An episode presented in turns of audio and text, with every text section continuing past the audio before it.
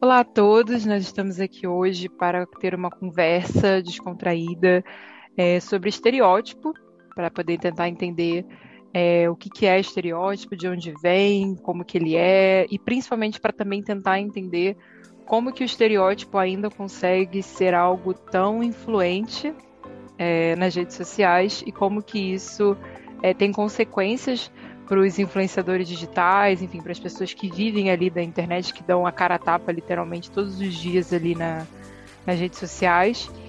E, enfim, discursar, conversar um pouco mais sobre isso, para a gente também tentar entender como que as pessoas estão se deixando ou não mais caberem dentro desses estereótipos. Essa conversa tem como finalidade ser a avaliação 2 da matéria de Psicologia Aplicada à Comunicação Social da Faculdade de Comunicação Social da Universidade do Estado do Rio de Janeiro.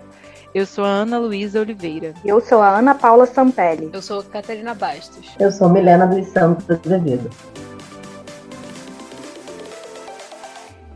Bom, gente, então, acho que a gente pode começar tentando entender o que, que é estereótipo para valer, né? Assim, na prática, o que, que significa, pegando mais ali para o dicionário também, né? Então, Ana, o, o, estereótipo é um tipo de representação social, né? Que nada mais é do que um conjunto de ideias, opiniões, valores, preconceitos de uma sociedade ou grupo, né? Que são construções simbólicas da realidade. Então, o estereótipo ele vai permitir que os indivíduos transformem uma realidade realidade que é estranha, desconhecida, em uma realidade familiar. Isso vai até facilitar a interação social com outras pessoas e grupos. Mas tem um problema: como isso vai se dar? Ele vai pegar uma característica de determinado objeto social, geralmente uma que vai estar muito próxima ao seu modo de pensar, e vai generalizar essa característica. Ou seja, esse objeto social, que pode ser um indivíduo, um grupo, ou um objeto inanimado mesmo, vai ser definido por essa única característica. E aí é que mora o problema, né? Porque o ser humano e as sociedades são muito mais complexas para serem definidas tão rasamente por apenas uma informação sobre elas. Então, eu acho que estereótipo é o exemplo mais claro da problemática das representações sociais, pois quando organizações sociais institucionalizam certas representações, aqueles indivíduos que não se enquadram nesses estereótipos acabam sofrendo preconceito. Sim, eu acho que é, eu lembro de um autor que o professor né, Anderson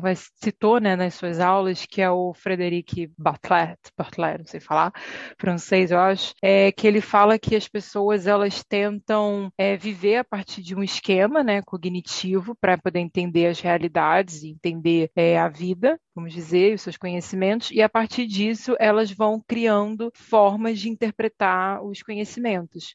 Só que quando foi como você falou, né, a partir do momento que você tenta criar formas para entender o que você está vivenciando, você pode estereotipar. Eu, eu acho que a gente pode até dizer que é quase que inevitável não estereotipar alguma coisa. Assim, é, acho que está muito na gente, né? E ele, inclusive, fala que quando o indivíduo, por exemplo, ele é confrontado com informações que estão ali no seu, nesse seu esquema, né, no que ele já está acostumado, ele, nós ficamos numa situação desconfortável. Então, por exemplo, a gente está muito acostumado a pensar que influenciadores digitais, pessoas que estão na internet são pessoas super jovens, né? Eu confesso que eu mesma, tem alguns influenciadores que eu vejo que, gente, eu nem sei quem são. Assim. Tem influenciador que eu falo, cara, eu tô muito velha, assim, devo estar tá muito passada. Gente, eu o acho... exemplo da VTube, eu não, nunca tinha ouvido falar. Exatamente. é verdade, eu também não.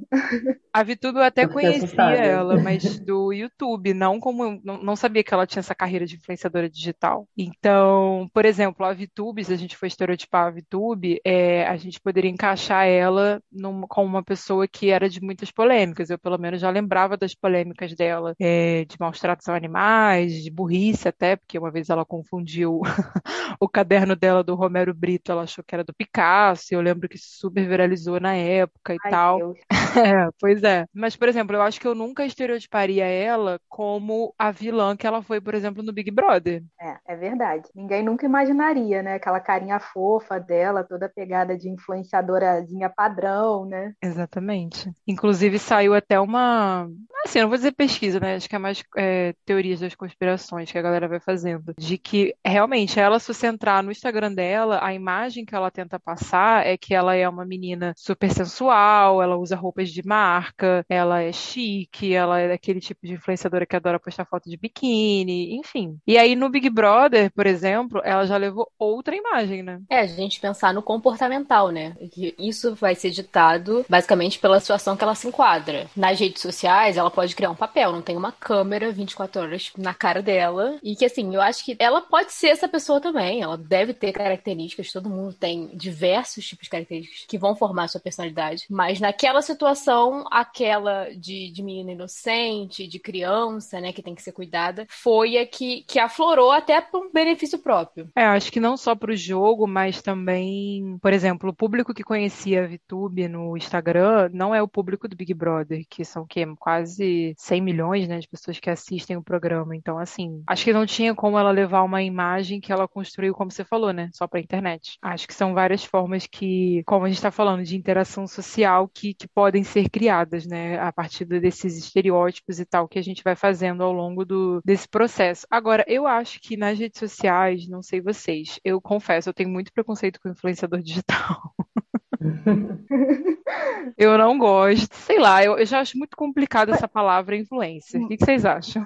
Eu, eu, acho que é cabível. Acho que todos nós somos influenciadores em certo ponto, né? Querendo é. ou não. E eles têm uma margem de seguidores, né? De que chegam a milhões, sei lá. Eu não sei o comparativo. A gente pode até citar de novo do BBB Juliette, que, que realmente foi um impacto para as marcas, né? Ela é uma influenciadora que veio do nada. Eu acho que essas pessoas todas têm um potencial, assim como a gente tem. Assim, e é, é um estereótipo, né? Que a gente tá carregando, que é o que você tá falando, um pouco de preconceito, porque parece que a pessoa é isso, veio do nada, tá ganhando uma quantidade absurda de dinheiro, sem, vamos dizer, já julgando um pouco, muito talento, muito estudo, muito sacrifício. A gente tem essa concepção de sucesso, né? Acho que tem a ver também com, com estereótipo, mas, por exemplo, a Ana falou que ela tem certo preconceito com, com influencer, não foi isso, Ana, que você falou? Tenho. Então, do, da minha parte, eu acho que assim, eu avalio muito pelo que essa pessoa me agrega, sabe? Porque eu, por é, exemplo, no é YouTube, é eu era uma pessoa que eu ficava, gente, como assim? Eu não, eu não consigo entender como tantas pessoas seguem essa menina. O que, que ela tem de conteúdo, sabe? Mas é aquilo, são os meus valores, meu pré-julgamento, né? Carregado de valores da minha vivência, das, dos meus princípios, que vai de encontro com os valores da, de outras pessoas que têm. Dessas 20 milhões de pessoas que seguem Exatamente. ela. Outra faixa etária, então assim,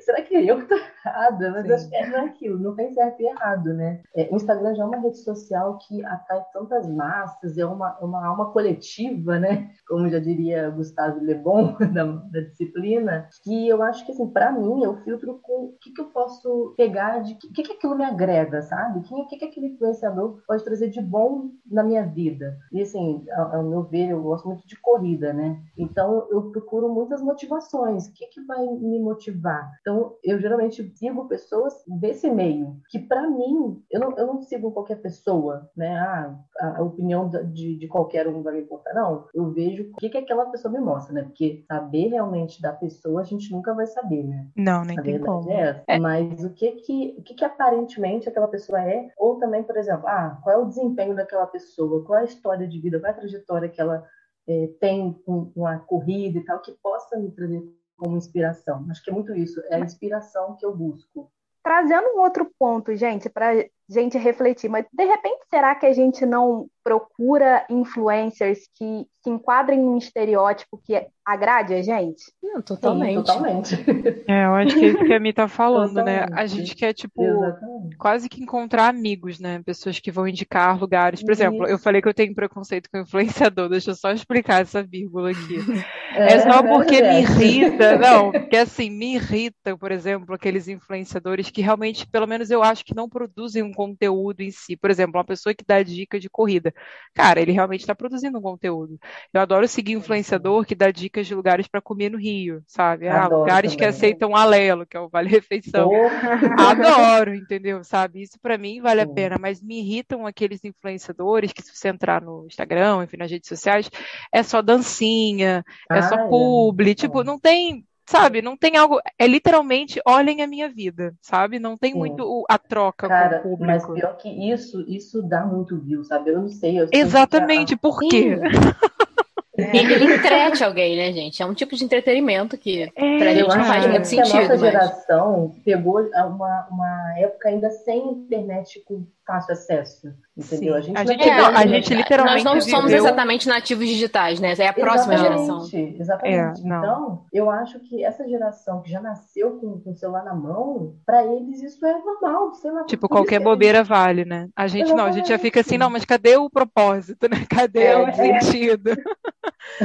e eu, pelo que eu tô vendo na internet, é pra ser bobeirão. Assim, a gente já viveu bobeirão. Ou, né? ou, vai ver também o propósito dessa nova geração mudou, né? Mudou. É. Não, é isso, Sim, não é o nosso propósito, mas é o propósito é. deles, né? Exatamente. Não, assim, eu só acho que me dá um pouco de nervoso isso, mas confesso, adoro seguir pessoas que é, dão dicas, que eu sinto que são próximas, ou pessoas até que a gente gosta de acompanhar a vida. Por exemplo, uma Exatamente. curiosidade. Eu adoro seguir é, mães, sabe, que estão recém ah, vão parir. Eu zero quero ser mãe tão cedo. Parir. Não, assim, eu quero ser mãe, sei lá, lá pros 40, olha lá. E eu adoro seguir. Tem uma que eu sigo ela desde o primeiro filho, ela já tá indo pro quarto. E eu comemoro Meu como Deus. se fosse da família, assim, sabe? Eu acompanhei. E é incrível, assim, mas eu já. E realmente, eu sigo ela já pensando, ah, um dia quando eu tiver filho, eu vou lembrar dessas dicas que ela já dá. Assim. É muito doido, né? Eu acho que, independentemente dos estereótipos, eu acho que quando a gente busca o influenciador digital, a gente busca alguém que, aí você falou, faça sentido ter ali na nossa Mas, timeline. Identificação, né? Identificação. Eu acho que a gente pode enquadrar, sim, o que a gente está pensando nos estereótipos, no sentido, assim, é, numa visão individual. É, o nosso processo cognitivo, a gente tem a tendência de simplificar ou de exagerar uma característica para justificar um comportamento. Ou seja, a Ana não gosta, né, que ela falou, ela não vê sentido em alguma, alguns influencers que, que realmente só fazem publi. Pra gente não tem nenhum sentido. Eu acredito que todo mundo aqui concorda. Concordo. Uhum. Mas pro Alelo, né, uma, alguém que vai falar, cara, ali aceita Alelo. Você pode comer ali, tem uma comida maravilhosa do, do Rio de Janeiro. Faz sentido. Então, ela tá justificando o gosto dela a partir de um estereótipo. É, da mesma forma que essa pessoa que a gente tá julgando, por exemplo, que não, não de quem acompanha um, um influencer que pra gente não agrega tanto, ela pode questionar, ué, por que, que essa menina aí tá, tá seguindo uma mãe, sendo que nem mãe ela quer ser? Pra ela isso pode não fazer sentido. Ou por que, que ela pra tá seguindo um lugar que indica restaurante se ela só vai, sei lá, poder ir em um no mês? É, entendeu? Então, assim, é, é, é a faca de dois gumes, né? É, exato. Julgamentos de, de opiniões diferentes, enfim. E eu acho também, gente, que uma das coisas que é, a gente está aqui falando, não só de identificação, mas também tem muita influencer que, assim, é, influencer não, pessoas que estão ali, né, produzindo esses conteúdos, que eu também sigo para me divertir, assim, só para ver é, coisas que são sim. engraçadas, tipo a Pequena Loa, né? Sim, é, sim. Tem o Isaías também, que ele é super engraçado. E tem um, um perfil que eu sigo que é vovó, vovós, né? Vovôs. Ah, isso é muito TikTokers, bom. sabe? Uhum. Maravilhoso. Que eles são um casal de velhinhos que eles são literalmente os protagonistas de todos os vídeos, de todas. A, e, é, e é vídeo de comédia, né? De brincadeira, assim. Só que, engraçado, com brincadeiras e referências a coisas, tipo, da nossa geração, vamos dizer, né? Tem muita piada ali, muita coisa que eles fazem que eu, com certeza, acho que, sei lá, né? Eles aprenderam com os netos. Inclusive, eu fiquei sabendo que os netos que estão por trás, né? Desse, desse conteúdo que eles fazem. Ah, eu não sabia disso, que eram os netos. São. Legal. Não, e tem o que um... é o engraçado é que vai de encontro muito com o estereótipo que a gente tem de influenciador, né? Que costuma ser um jovem. Sim. E eu acho que também esse estereótipo ele vai mudando com o tempo, né? Vai. Porque hoje em dia a gente vê isso, mas daqui a pouco, nas gerações futuras, de repente, os nossos, os nossos filhos, o estereótipo de influenciador vai entrar a categoria idoso, como, como influenciador. Não duvido normal. nada daqui a pouco na UERJ ter faculdade de influenciador digital, do jeito que vai. Provavelmente. Daqui a uns 20 anos. Pelo menos uma matéria, gente. Vai ter. Não, certamente. Certamente. Não, assim, é porque eu lembrei desses casos vovós, né? Porque eu vi uma, uma pesquisa que a FGV fez que pelo menos uns 74% dos brasileiros com mais de 60 anos eles se sentem abertos para a tecnologia, né? Apesar das empresas brasileiras acharem que os idosos não acompanham a tecnologia, mais de 50% eles se sentem abertos. Eu vivencio isso, pelo menos assim, na pele. Acho que a Catarina pode falar também, mas eu vivo com os meus avós, com meu avô principalmente, quer dizer. E eu vejo eles super interessados, assim. Quando a gente ensinou o meu avô a usar o WhatsApp, Instagram, às vezes ele para de falar comigo para responder, assim. Então.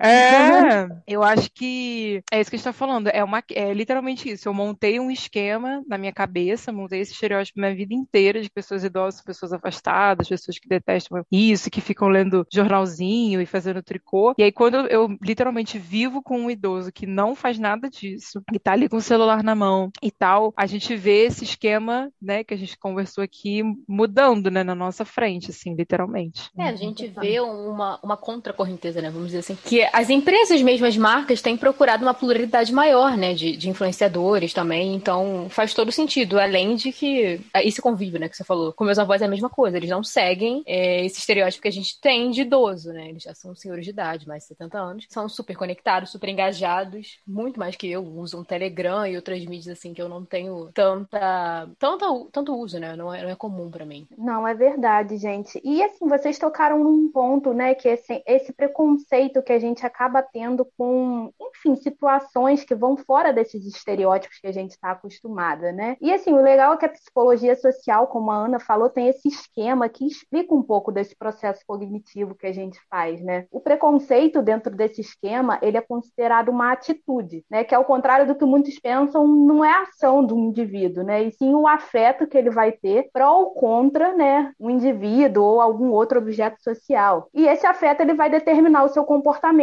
né? Que no caso do preconceito, esse comportamento poderia vir a ser a discriminação, né? Mas como esse afeto ele é determinado, né? Esse preconceito? Esse esquema ele demonstra que ao analisar um objeto, o indivíduo ele vai realizar esse processo cognitivo onde ele vai enquadrar aquele objeto em determinada representação social, né? Nesse caso, o estereótipo. E o estereótipo vai determinar o seu afeto em relação ao objeto. Então, por exemplo, se o estereótipo do influenciador digital for de alguém jovem, né, o indivíduo tende a ser contra o influenciador digital maduro. Ou seja, ele vai ter preconceito, podendo vir até discriminá-lo, né? O famoso hater. Sim. Que acho que é o que a gente falou, né? A gente, quando olha para influenciadores que não são da nossa geração, a gente já olha como, ah, é só uma criança com o celular na mão achando que está produzindo conteúdo. Mas é aquilo, né? Porque é, a minha percepção de influenciador digital é de alguém que precisa me dar conteúdo informativo e que seja uma amiga minha e tal. Quando se. Então, claramente, o influenciador que não faz nada disso, para mim, é uma pessoa que eu vou discriminar, né? Tipo, tecnicamente Exato. falando. Então, a gente pode fazer uma correlação disso com o psicólogo Henry Tajvel. Ele fala especificamente de justificação social, é, no caso do estereótipo. Ele destaca que existe um sistema de valores, é a, a gente vai apoiar uma divisão social para explicar e justificar essas ações que são dirigidas a grupos, vamos uhum. dizer, os idosos. E a gente carrega esse imagético com isso, reforçando esse processo de categorização. E no caso dos idosos com mais de 60 anos que produzem conteúdo, existe uma ideia que as pessoas com essa idade não iam conseguir aprender a usar o meio digital por terem nascido depois, quer dizer, antes, né, numa época que não existia isso. E a gente acredita que eles não devem mais exercer nenhum tipo de atividade pela idade, que já são dependentes. Eu já escutei algumas vezes, inclusive que os idosos são como crianças e que eles necessitam ser vigiados e cuidados. Como se eles regredissem, né? Exatamente. E é isso, os estereótipos servem para explicar um tipo de ordem social, de acordo com Tashville. É, que eu acho que nem é o caso, assim, porque, por exemplo, esses vovós, vovós TikTokers que a gente estava falando. Ok, são os, os é, netos, filhos que ajudam a produzir, editar. Mas, gente, eles são os protagonistas, sabe? Eles que dão o nome. Acho que fazendo uma rápida relação até com o caso da Juliette, né? A galera falou muito que, ah, mas ela também chegou onde chegou por causa das administração das redes sociais dela. Concordo, eu acho que também foram exemplares, mas coloca, sei lá, um Felipe Prior no lugar dela. Ele não ia ter os seguidores dela, mesmo com a administração, entendeu? A pessoa precisa ter carisma, a pessoa precisa ter um protagonismo, ela precisa ter o conteúdo. Não adianta você ter a equipe para produzir. Se a pessoa que está ali na frente é, confeccionando, né, executando o, o conteúdo, ela não tem carisma, ela não tem presença. Então, o caso desses idosos que a gente estava falando é exatamente isso. Beleza que por trás tem gente jovem, mas eu vi até que eles fizeram publi. Muito fofinho, gente. Uhum. Então, assim, até quando eles fazem uma publi, uma publicidade, é, é são eles que estão ali, né? Então, é, acho que não faz mais sentido também a gente querer estereotipar que uma pessoa que é idosa, ela não é capaz, assim. Muito pelo contrário. Só acho que são maneiras, né, das pessoas executarem executarem é, essas funções. Sim, justamente. Mas eu acho que isso é, é uma prova, né? Um tapa na nossa cara. Que a gente cresce habituado a escutar isso e a entender que, por exemplo, uma pessoa de 60 anos é inválida. E, e o caso dos, dos novos TikTokers e todos esses influenciadores que a gente tá falando provam justamente o contrário. E aí o grande perigo dessa estereotipação é quando o indivíduo transfere isso para o social, porque, de certa forma, é importante a gente ter um filtro sobre o que a gente naturalmente categoriza no nosso cérebro, o que vai ser reproduzido para a sociedade. E aí a gente entra muito na, na parte da interação simbólica, né? Que a pessoa que se expõe nas redes sociais, ela é impactada por esse julgamento de massa, é, ou seja, de acordo com o interacionismo simbólico defendido por George Mead, né, na disciplina, é, pegando esse gancho. A percepção da pessoa de si própria será impactada muitas vezes pelo julgamento dessa massa, sem o filtro, que isso é, é o grande perigo, né? Porque esse julgamento de massa é muito perigoso no ambiente virtual, principalmente por ser um ambiente de grandes possibilidades inúmeras interpretações. Então, as agressões vão ser muito maiores e quem recebe vai receber isso com o juízo de valor dela, com os valores dela e pode impactar muito na sua autoestima enfim, aí causando grandes conflitos e problemas para ela, ela mesma, né? E ninguém está preparado para essa, essa realidade, né? Em que Sim. a gente está ameaçado. Não, é verdade, Milena. E só lembrando também que esses estereótipos, eles não são fixos, né? Eles não são estáticos.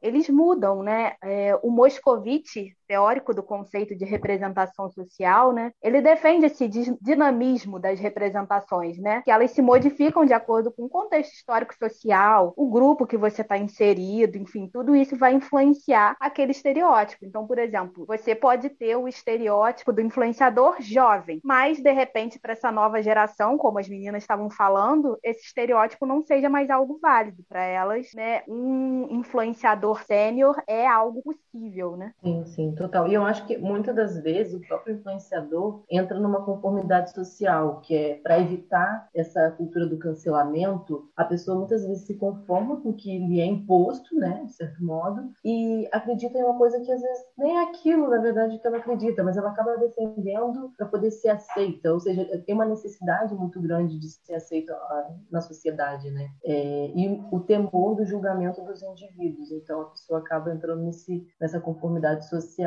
De quem, e quem fala sobre isso é o Gente, eu não sei falar o nome dessa pessoa. Desculpa, autor. É o Solomon Ash. Uhum. É, me perdi, peraí. Qual foi a última coisa que você falou? Não, meu, meu eu ia fazer tentar ficar informal. Eu... O nome dessa pessoa. É. É, eu acho que assim, também já puxando para um outro lado, né, e também tentando voltar para esse lado desses influenciadores, é, eu lembrei também daquelas influenciadoras 3D, né, sabe? Tipo, é, eu vou citar a Magalu só como exemplo, né? Por exemplo, a Magazine Luiza, ela criou uma tipo de assistente social, que é a Magalu. É Casas Bahia também, o Baianinho tá super 3D, super novo. É, acho que tem mais marcas que fazem também. Eu vi que aquela marca de lingerie da Lilos, né, da Lu Lulus, é da Lilos, né? Que fala. Aquela marca, mas assim, mas de. Demilos? Não. Demilos, isso, Demilos. Eu falei da é Lulus. A, de, a Demilos. A Demilos. Parece ser importada, né? É, é, a Demilos, ela também, se eu não me engano, tem uma assistente social que é. Ela é totalmente fora do padrão, assim, sabe? Ela é um pouquinho mais gorda, ela tem tatuagem, ela tem piercing, assim, super, super legal, assim, ver que essas assistentes sociais estão sendo criadas. Só que eu acho que é, transcendeu um pouco ser só uma assistente social bonitinha que fica ali. Ah, a Gol também, né? A companhia aérea, eles têm um aviãozinho que fica ali super em 3D te ajudando e tal. E eu acho legal que eles brincam também com o nome da, da marca, né? Para virar uma Sim. pessoa, para aproximar. Só que nisso, é, usando o exemplo até da Magalu, transcendeu um pouco e é quase como se é, esses bonecos, né? Enfim, essas ilustrações se tornassem pessoas, né? É, se você for ver. Vida, né? Exato, se você for ver a Magalu Magalu, eu vi que eles postaram outro dia ela dançando uma musiquinha de TikTok. A galera até tava zoando, né? Falando, gente, isso é demais, né? Não precisa. E ela interage nas redes sociais com piada piadas, com jeitos que, tipo, a gente fala, né? Mas, é. enfim, é, tem duas modelos virtuais muito famosas, né? Tem uma latina, que foi criada por um brasileiro, e apesar de que ela, ela posta muita coisa em inglês, e uma que é negra, que foi criada até com uma intenção de fazer uma alusão a uma Barbie, como se ela fosse uma Barbie, né, africana. Eu só não lembro o nome delas, você lembra, Ana? O nome das, das bonecas? É... Na vida Chudu. real. Chudu. Chudu. É a negra. E a outra é Liu Miquela. Isso. A Chudu, né, que é essa, essa influenciadora negra, vamos dizer, 3D, ela tem 170 mil seguidores, mais de 170 mil seguidores. E a Ali Melika, ela tem um milhão, um milhão e meio de seguidores, né? Então, assim, é. É, são mulheres feitas para aparecer em campanhas, assim, é surreal, que elas literalmente fecham campanhas sem nem mesmo existir, né?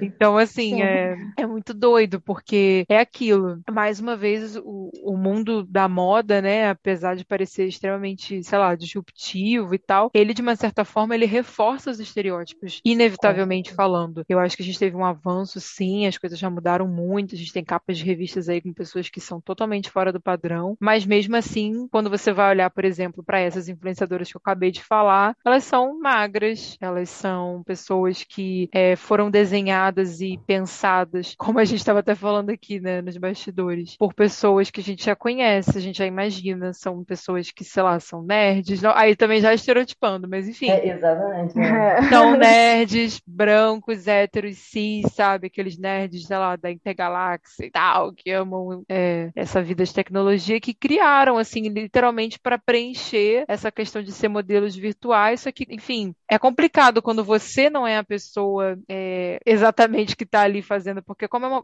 número um, já é uma boneca que não existe. E dois, a pessoa que a fez não é uma pessoa que acredita no que ela mesma está desenhando, entende? Ela não tem um lugar de fala ali, né? Você Exatamente. Tem noção do que você... uma pessoa que carrega aqueles símbolos vai ter que passar. Né? Não, exatamente. Você entra com esse discurso da pluralidade, mas você acaba reforçando os estereótipos, como a Ana falou, né? É, e, é... e a boneca é toda moldada no, no sentido assim, ok, a gente tem que ser mais plural, né, na nossa empresa, na nossa marca, mas é até esse ponto aqui aceitável. Uhum. Okay? Exatamente.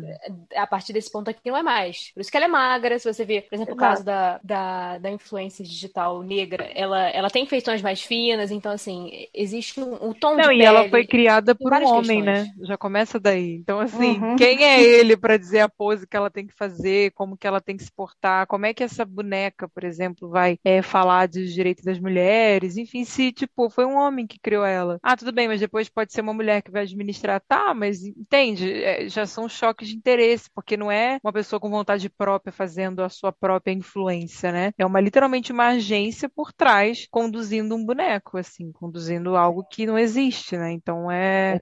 Toda a memória social dele para na hora da construção dessa boneca. Sim, a, a Miquela, né, que é uma, ela já ela que é a personagem brasileira, enfim, ela se diz, né, a boneca se diz defensora das causas LGBTQIA+, e já postou foto até no movimento Black Lives Matter, entendeu? Então, assim, é, é, é muito doido, porque são pessoas que realmente... Eu, ela... acho, eu acho que nesse caso se torna um pouco, vou dizer mais cruel até, porque ela utiliza, assim, ela falou que tirou foto com apoiando direitos LGBTQI, ou no Black Lives Matter, mas ao mesmo tempo ela não se apropria do discurso, ou seja, eu postei essa foto aqui, mas não tem um conteúdo para embasar isso. Já tá querendo seguir a moda. E não dá uma seguir a moda né? e conseguir mais marcas parceiros. Uhum. É, e é muito engraçado que assim, engraçado não, né? É muito triste, na verdade, que na prática esses influenciadores que fogem realmente desses estereótipos, enfim, de ser branco, hétero, enfim, magro, eles não conseguem, eles têm um preconceito das marcas, eles não conseguem essa, não conseguem um suporte, né, dessas não conseguem um protagonismo, né? Isso, na, na tem um deles. exemplo de uma influencer que eu sigo, a Trícila Oliveira, ela é uma influencer negra, gorda, que fala de causas né, antirracistas. E ela sempre reclama muito disso, porque, enfim, até para ela continuar produzindo conteúdo é difícil, porque ela não tem um celular adequado e ela não tem, enfim, uma marca de celular querendo oferecer um celular para ela fazer propaganda, sabe? É muito difícil para ela continuar continuar produzindo conteúdo porque ela tem que ter um outro emprego, que ela não consegue sobreviver disso ainda. É, e assim, eu acho que é, é complicado, assim, porque acho que a gente não consegue entender direito que, ah, beleza, eles criaram com o intuito de tentar ter essa proximidade. Isso eu consigo visualizar. Só que assim, até que ponto, quando você começa a dar corpo, né? Da...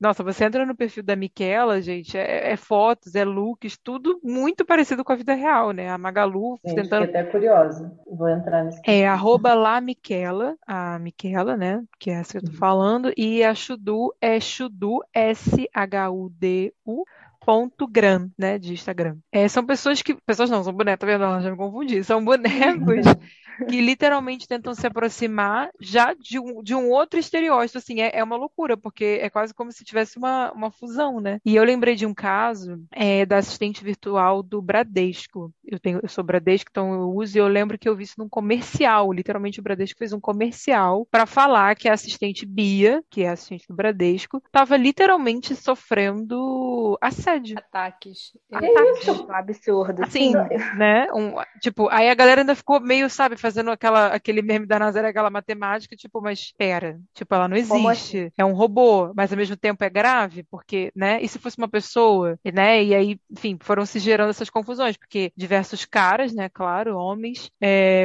em vez de literalmente tirar o tempo para falar com uma assistente virtual, né? Ah, me ajuda aqui com meu boleto, sei lá e tal, ficavam mandando cantadas, fazendo piadas enfim, sexistas, misóginas, assim, tipo, péssimo. E aí o Bradesco literalmente, tudo bem que a gente sabe que eles têm muita verba, mas eles literalmente fizeram um comercial para dizer que, assim, a galera zoou um pouco porque eles falaram, ah, todo, qualquer robô merece respeito. Mas eu acho que eu entendi o que eles quiseram dizer, né? Do tipo, antes de você, quando você conversa com um robô, logo em seguida vem o atendimento ao cliente, né? O robô é mais para dar uma filtrada, porque às vezes o problema se resolve muito rápido, você não precisa falar com alguém. Então, uhum. eu entendi o que o Bradesco quis dizer, do tipo, a Bia, que tá aqui literalmente levando as porradas, né? Levando é, esses ataques, ela tá filtrando pessoas para literalmente não chegarem nas atendentes, né? E aí eu fiquei pensando, será que, não sei se estou viajando muito, mas será também que quando essas influenciadoras surgem, elas estão tentando tomar o lugar dessas meninas ou elas estão tentando alertar o que as influenciadoras já passam? Não sei se deu para entender minha linha de raciocínio. Não, fez sentido, sim. Eu vejo dessa forma também, eu já, eu já questionei esse ponto, que talvez fosse um, um modo, né, de, de quem está por trás dessas grandes marcas se apropriar daquilo ali e controlar a situação de forma confortável. E seguindo os próprios estereótipos que eles criam desses grupos, né? Bom, gente, mas assim, por fim, então, acho que para a gente poder encerrar esse papo, a gente só vai tentar entender, então, sei lá, qual é a tendência, então, do estereótipo, para onde ele vai, para onde ele vem, e sei lá, se ele se estabilizou, o que, que vocês acham? Bom, eu acho, eu não sei a tendência, mas eu acho que o, o ideal seria cada indivíduo ter um, um julgamento próprio e um filtro, né, do que que eu posso passar para a sociedade, que eu não posso, para entender que nem tudo se deve expor. Acho que é natural, como eu já falei anteriormente, é natural a gente categorizar né, uma, uma coisa é natural do ser humano, mas eu acho que a gente não pode deixar isso refletir de modo que isso abale o outro, né? É, a gente tenha pré-julgamentos e até mesmo discriminações, que é, que é o pior, né? Que é a ação com o outro. Então, eu tenho visto muito essa relação do estereótipo, mas como uma relação de troca, né? Eu acho que é claro que, enfim, organizações sociais hegemônicas, elas sempre vão, né, enfim, estabelecer um certo estereótipo, mas eu tenho visto muito as pessoas também colocando as suas próprias impressões, questionando esses estereótipos padrões, né? Enfim, impondo os seus próprios. Eu tenho visto isso não mais como uma relação unilateral, é bem bacana, né? Não, eu concordo totalmente. Eu acho que há, alguns anos atrás, por exemplo, tatuados, pessoas tatuadas tinham um, uma outra uma outra caracterização na sociedade. Isso já mudou, é mutável, está sempre mudando. E tem, Não, esse exemplo é ótimo, Catarina, muito bom, porque realmente tinha muito preconceito com pessoas tatuadas e hoje em dia já mudou, pelo menos no meu meio social. Assim. As pessoas estão questionando, problematizando mais, né? Enfim, esses Isso. estereótipos. Se for para falar de tendência, então acho que se for essa tendência, que, eu, que eu acho que possa ser, Eu acho que é um bom caminho, né? Dá é. para ter uma esperança. É. Sim. Enfim, gente, está no ar. Os influenciadores ainda são muito mutáveis, vamos dizer, como a gente está falando. É 3D, é vovós, é gente da geração Millennial e YZ. Acho que a internet está aí, basta a gente acompanhar. É isso. É isso Obrigado por você que ouviu a gente até aqui. Tchau. Tchau. Tchau. Obrigada, pessoal.